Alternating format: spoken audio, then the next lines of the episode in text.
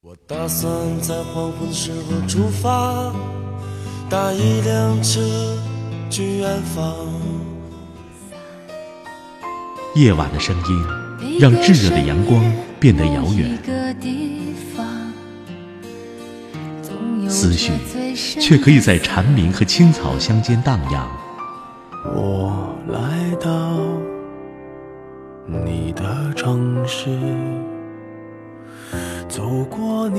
微信收听拿铁磨牙时刻。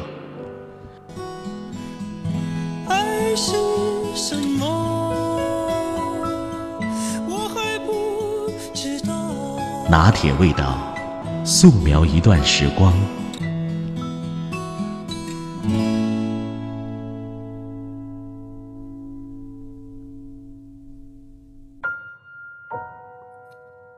前两天和一个朋友在微信上聊天，他说他同学都当高管了，他还在找工作。看到这句话的时候，我心里边一惊。我同学有的都已经当钢琴家了，有的身价都上亿了，可我还在为战胜拖延症下不了决心。我那个音乐家同学，他从小就弹钢琴，高中的时候我们上文化课，他去练琴；我们上大学。他考上了某个大学的艺术学院，我们开始工作了。他去国外继续学钢琴。这么多年过去了，我们眼睁睁地看着他全世界开钢琴音乐会。再见面的时候，他已经是音乐家了，有同样才华出众的老公。最近夫妻两个正在一起环游世界。当年我们都觉得这艺术生能有多大出息啊？大部分的艺术生出来都是当音乐老师。能当钢琴家，那已经算是很顶天的了。原来人生还有一个方向哦，是钢琴家。自个儿觉得特别遥远的事儿，都被别人实现了。刚毕业的时候，大家喜欢攀比，啊，你去了国企，他去了民企，每个人都装。被大公司录取的，那更是仿佛走上了金光大道。现在回想起来，都是为自己的幼稚感到不好意思。当年觉得单位牛，就好像自个儿很牛，其实完全是两码事儿。过不了多久，一入职，忙得昏天黑地的时候，才明白，自己只不过是这个金光闪耀的单位光芒里的一只萤火虫，微弱的光亮，没有自己也可以。毕业那年，人人都讲究职业规划，但其实只是想规划求职这一件事儿。很多人想三年以后就申请 MBA 出国读书，但三年以后还能够单纯的努力工作不抱怨的都少之又少了。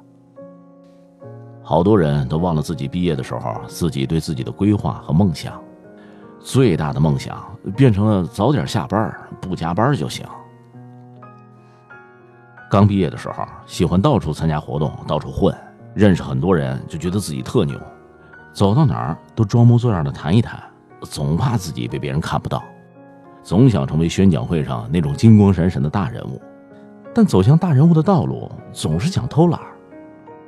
有个同事比我们都小点背景一般，特努力，做什么都特别认真。我们嬉笑打闹的加班吃东西，以为回家越晚表示自己越不可替代，只有他从不和我们参与，每个细节都锱铢必较的。哎总是把自己搞得回不了家。开玩笑的时候，我们就问他：“哎，别那么认真，至于吗？”“至于啊，我这不是不懂吗？”他总是这么回答我们。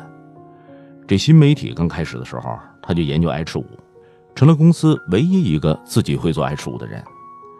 微博刚兴起的时候，第一个自己学会各种好玩有趣的应用。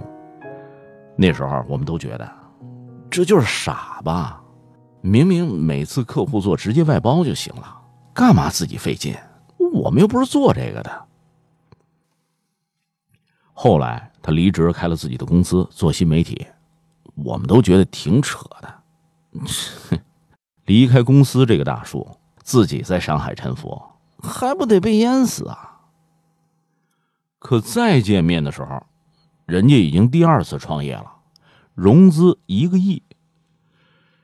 年龄不大的他还是憨憨的笑着，哎，总是说：“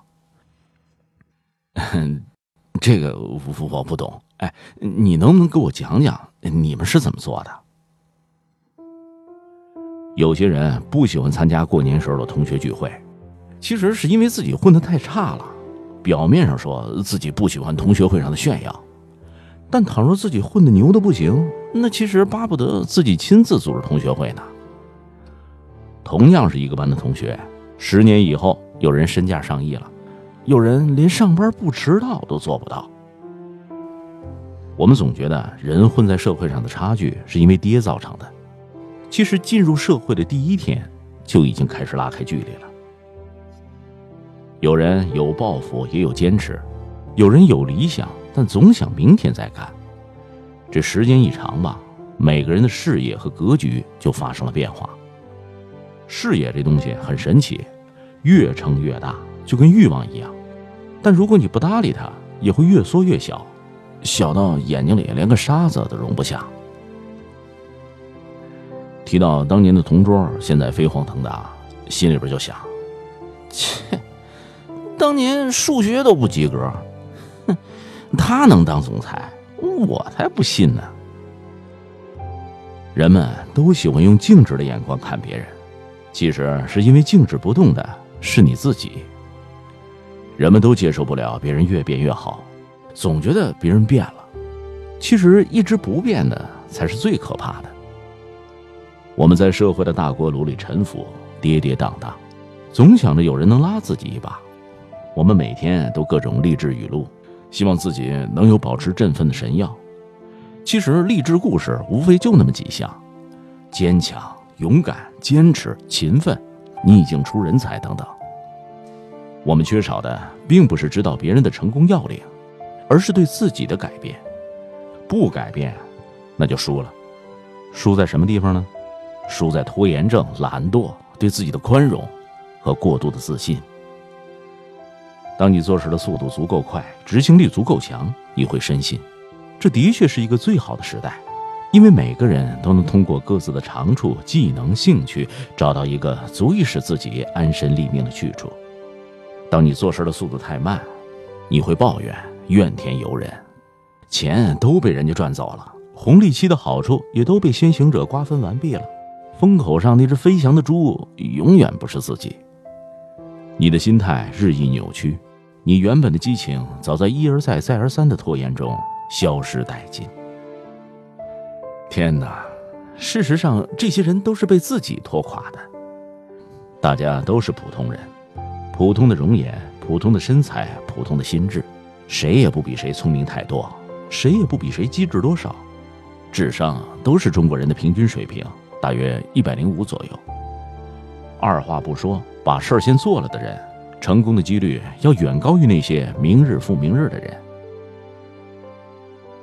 前几天见了一个好几年没见的哥们儿，他说：“十年前我能徒手制图、口算公式，有事没事制造个自动器械。”是个长发与白衣齐飘的少年，可这十年以后，写字要查手机，买菜算账要掰手指头，靠胡喷一些我也不懂的东西挣钱。